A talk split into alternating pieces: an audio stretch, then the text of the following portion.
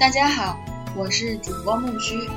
今天我们所要分享的是来自于故事 （story）、材质、结构、风格和云幕剧作的原理。序言，感谢你的收听。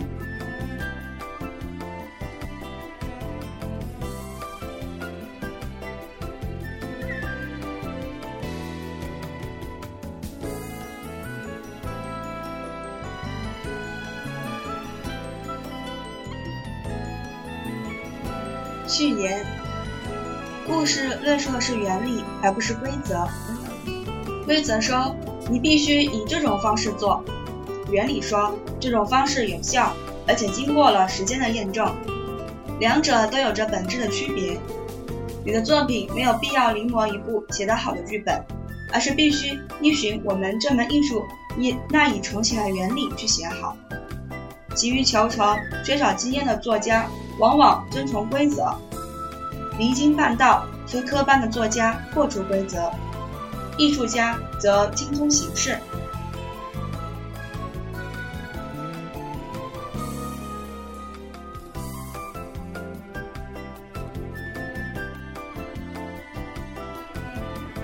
故事论述的是永恒、普遍的形式，而不是公式。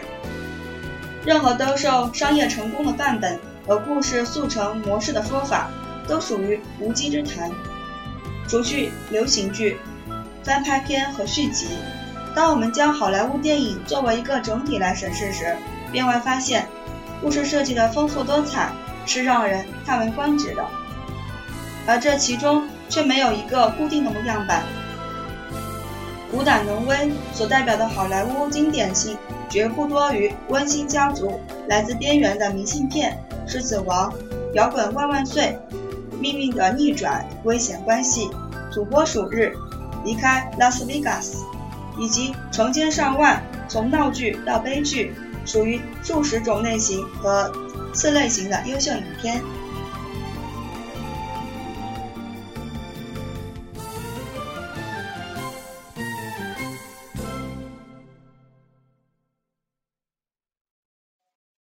故事。督促作者创造出能够令六大洲观众兴奋不已，并且经久不衰的作品。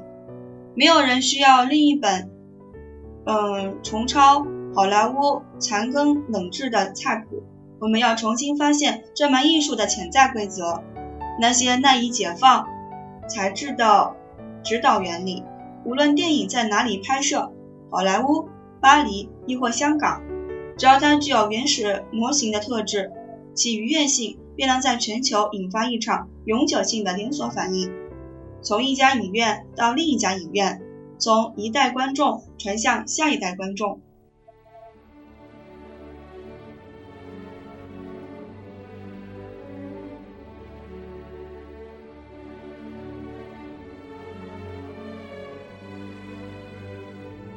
故事论述的是原始模型，而不是陈规俗套。原始模型故事挖掘出一种普遍性的人生体验，然后以一独一无二、具有文化特异性的表现手法对它进行装饰。陈规俗套故事将这一形式颠倒过来，其内容和形式的匮乏是是所难免的。它将自己局限于一种狭隘的、具有具体文化特性的体验之中，然后视之以陈腐而无特色的悠长形式。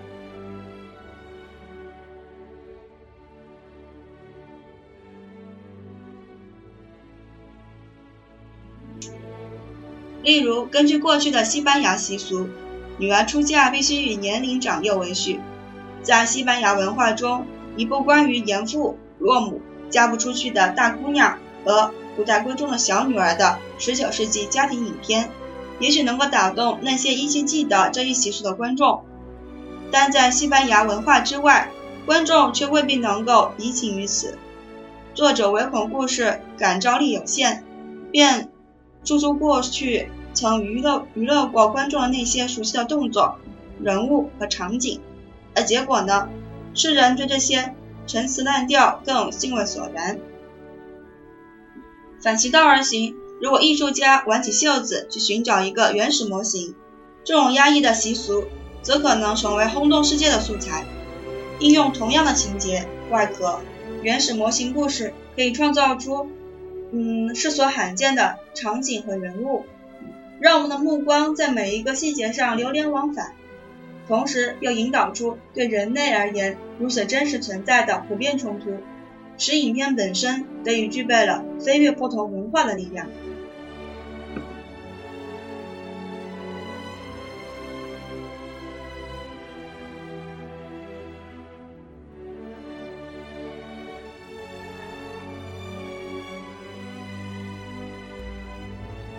在劳拉·埃斯基维尔的《明星巧克力》中，母女之间就依赖和独立、变化和永恒、自我和他人之间的要求短兵相接，这些冲突都是每一个家庭感同身受的。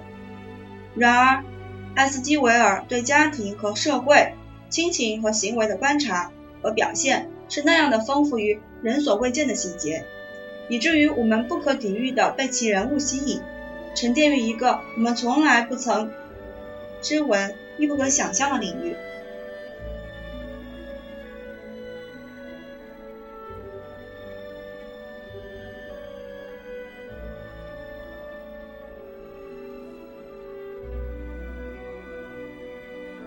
常规俗套的故事，步步自封，而原始模型故事却会无尽而走。从查理·卓别林到英马英格玛。伯格曼，从萨提亚吉特、伊雷伊到伍迪·艾伦，诸多电影故事高手为我们提供了渴求已久的双重满足。首先，我们会发现一个不曾了解的世界，无论是言情还是史诗，当代还是历史，具体现实亦或是方外幻想。一个出色艺术家的世界，总是能使我们感受到一种异域之情、离奇之叹，就像一名披露而行的林中探险者。我们瞠目结舌地通过荧幕，步入一个未曾触及的社会，一个破除了陈规俗套的领域。在那里，腐朽化为神奇，平常变为平非凡。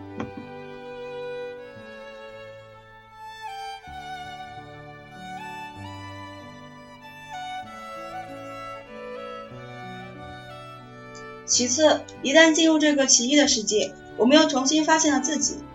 在这些人物及其冲突的深处，我们找到了自己的人性。我们去看电影，进入一个令人痴迷的新世界，去设身处地的体验一份初看起来似乎并不同于我们，而其内心却爱和我们息息相通另一个人的生活，体验一个虚构的世界，去照亮我们的日常生活、日常现实。我们并不希望逃避生活，而是希望发现生活，以焕然一新的试验性方式去运用我们的思想，宣泄我们的情感，去欣赏，去学习，去增加生活的深度。故事的写作宗旨亦在于培育出具有原始模型魅力的电影，为世界带来这种双重愉悦。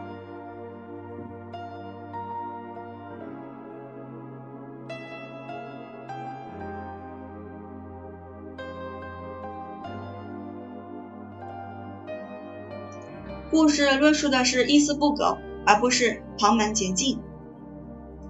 从灵感闪现到最后定稿，写一个剧本和写一部小说，也许需要花费同样的时间。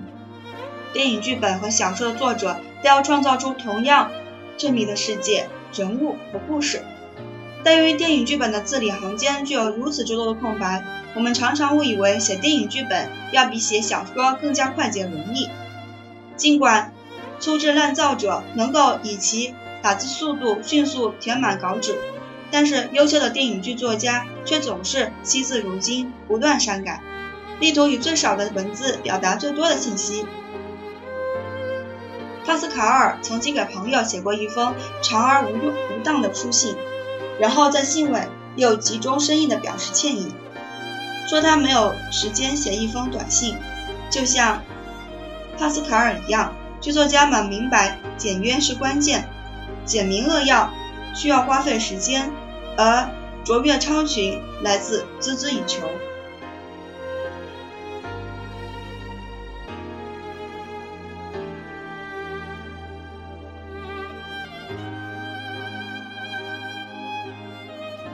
故事论述的是写作的现实而不是写作的秘诀。艺术的真谛，并不是需要策划什么阴谋来保守秘密。自从亚里士多德撰写诗学后，两千三百多年以来，故事的秘密就像街上的图书馆一样，一直是公开的。讲故事这个行当里，根本就没有什么难解的奥秘。事实上，乍看起来，在荧幕上讲故事似乎轻而易举，但是当你一步步走进其中心，一个场景接着一个场景的试图把故事讲好时，这个任务就变得越来越艰难。因为我们意识到，荧幕之上绝对没有藏藏拙之地。如果荧幕剧作家未能以其纯粹的剧戏剧化场景打动我们，他就不能像小说家利用作者的声音，或者戏剧家利用独白一样，隐身在自己言语的背后。它不能利用解释性或情感性的语言来粉饰逻辑的裂缝、动机的模糊或情绪的无端，并简单的告诉我们该想什么或该如何感觉。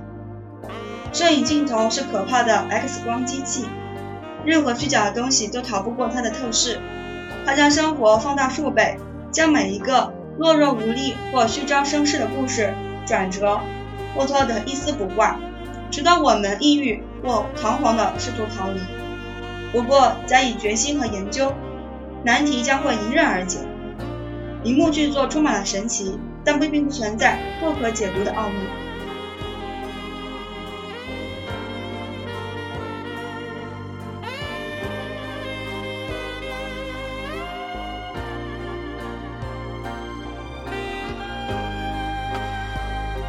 故事论述的是如何精通这门艺术，而不是如何反驳市场行情。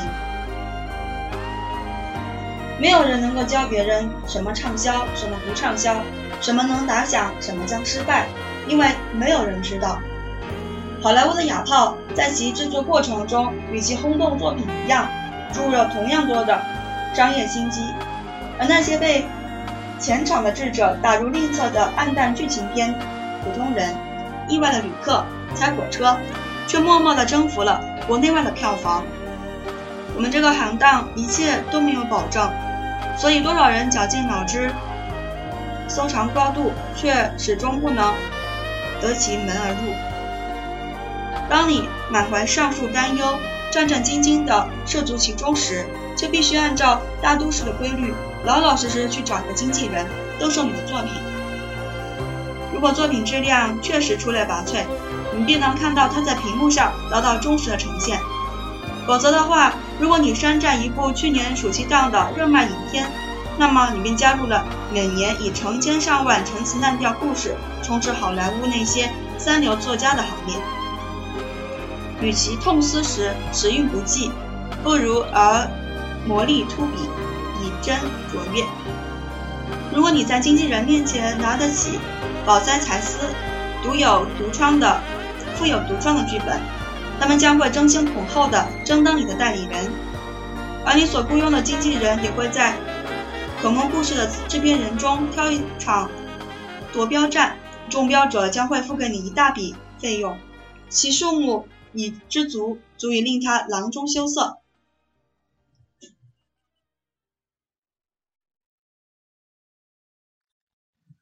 更惊喜的是，一旦投拍，你的完成剧本所面临的干预将会少得令人惊奇。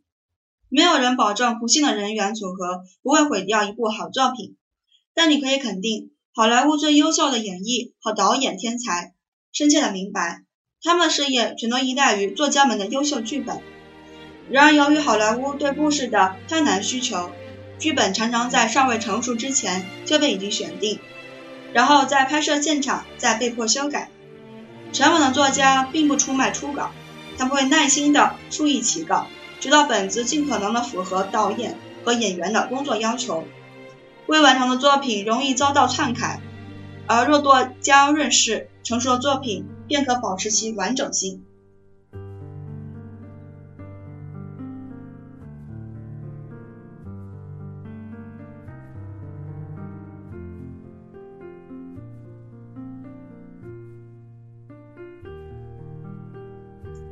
故事论述的是对观众的尊重，而不是对观众的鄙薄。天才作家写不出好作品，大抵有两个原因：要么是被一个他们觉得非证明不可的观念蒙住了双眼，要么是被一种他们必须表达的情感所驱策。而天才作家写出好作品，一般是因为这个原因，他们被一种要打动观众的欲望所感动。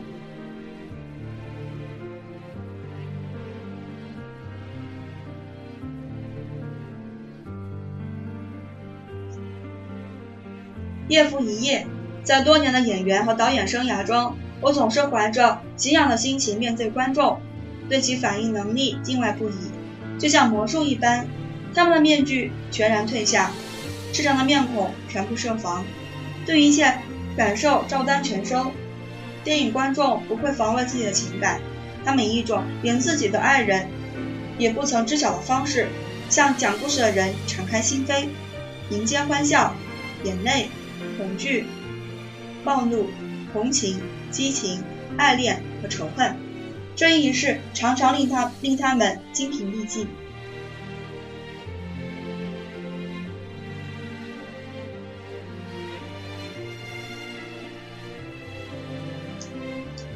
观众不仅令人惊叹的敏感，而且一旦他们在黑暗的影院坐定，其集中智商则能瞬间飞跃二十五个点。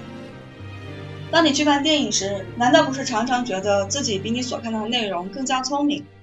人物还没有开始行动，你就知道他们要做什么；影片结尾还老远的时候，你就已经看到了结局。观众不仅聪明，而且还比大多数电影更聪明。当你置身于荧幕的另一面时，这一事实也不会改变。作家所能做的一切就是使出他的浑身解数，力图超越聚精会神的观众所表现出的敏锐感知力。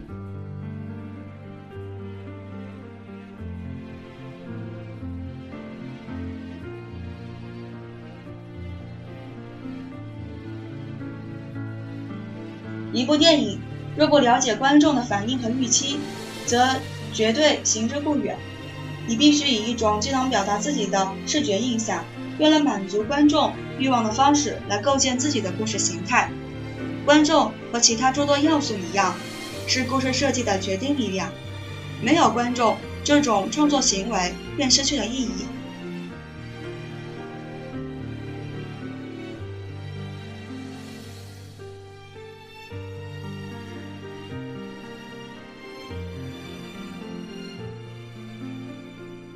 故事论述的是独创，而不是复制。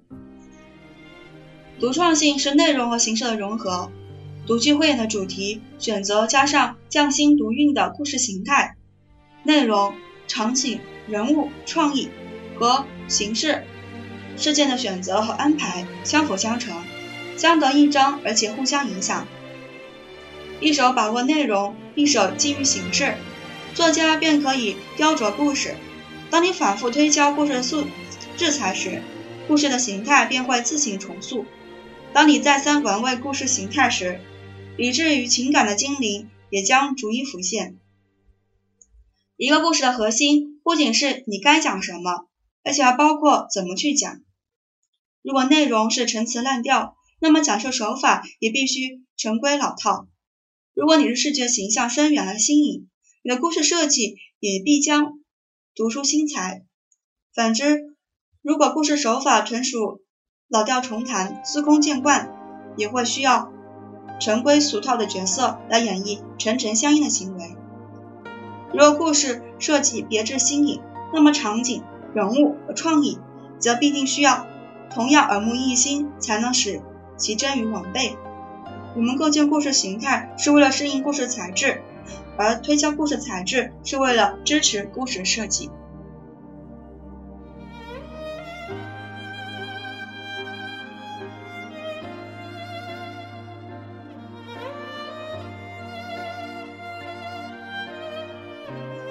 然而，现今将猎奇误以为独创，为不同而不同，就像屈从商业法则，难免流于空洞。经通过经年累月的搜集整理。广征博采和苦思冥想，终于建立起一个故事素材的宝库。没有一个严肃的作家会将自己的视觉印象就于某一公式的藩篱，或使之沦为标新立异的下笔。范本公式可能会窒息故事的声音，而艺术片的奇怪又会导致表达的口吃。就像小孩摔破东西取乐，或无理取取闹以博取大人关注一样。太多的电影制作者不惜采用婴幼儿的伎俩，在荧幕上大叫“瞧瞧我的本事”。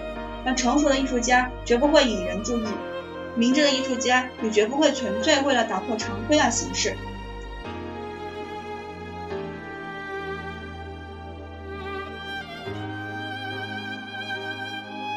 一些大师的影片具有如此鲜明的个人特征，只需三页故事梗概，便如他们的 DNA 一般，可准确无误地判定作者是谁。伟大的铃木剧作家总是以其个人化的故事风格独树一帜，这种风格不仅与其视觉印象不可分割，而且从深层意义而言，这种风格既是其视觉印象。他们的形式选择、主人公光的人数。故事进展的节奏、冲突的层面、时段的安排等，与实质内容选择、背景、人物、创意及相辅相成又相反相成，直至一切因素融合一个独一无二的剧本。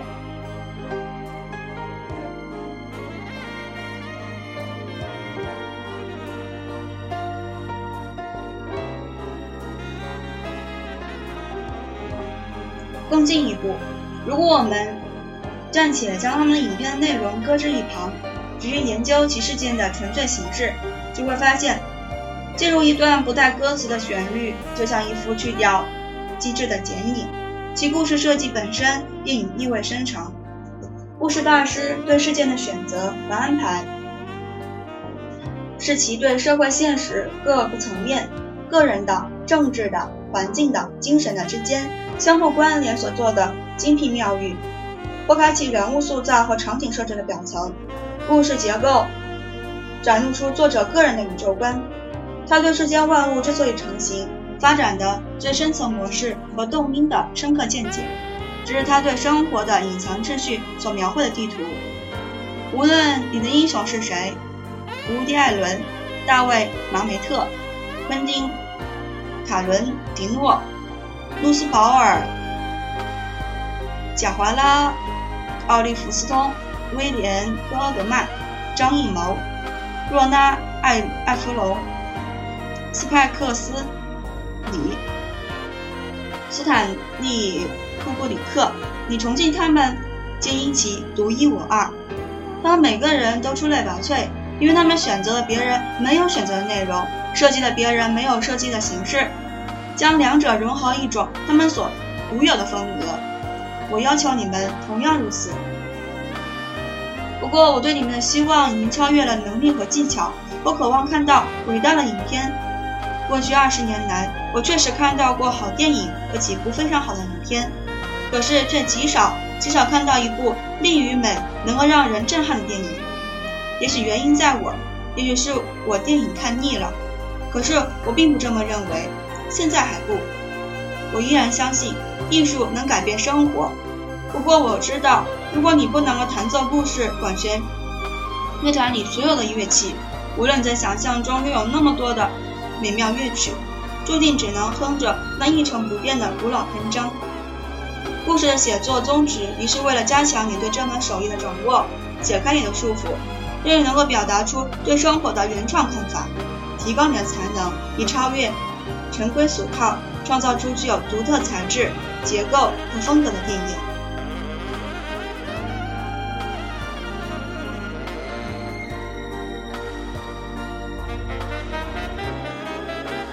来自罗伯特·麦基的文字，故事序言就分享到这了。接下来我们将会展开对这本书的分享。感谢你的收听，让我们期待下次的更新吧，拜拜。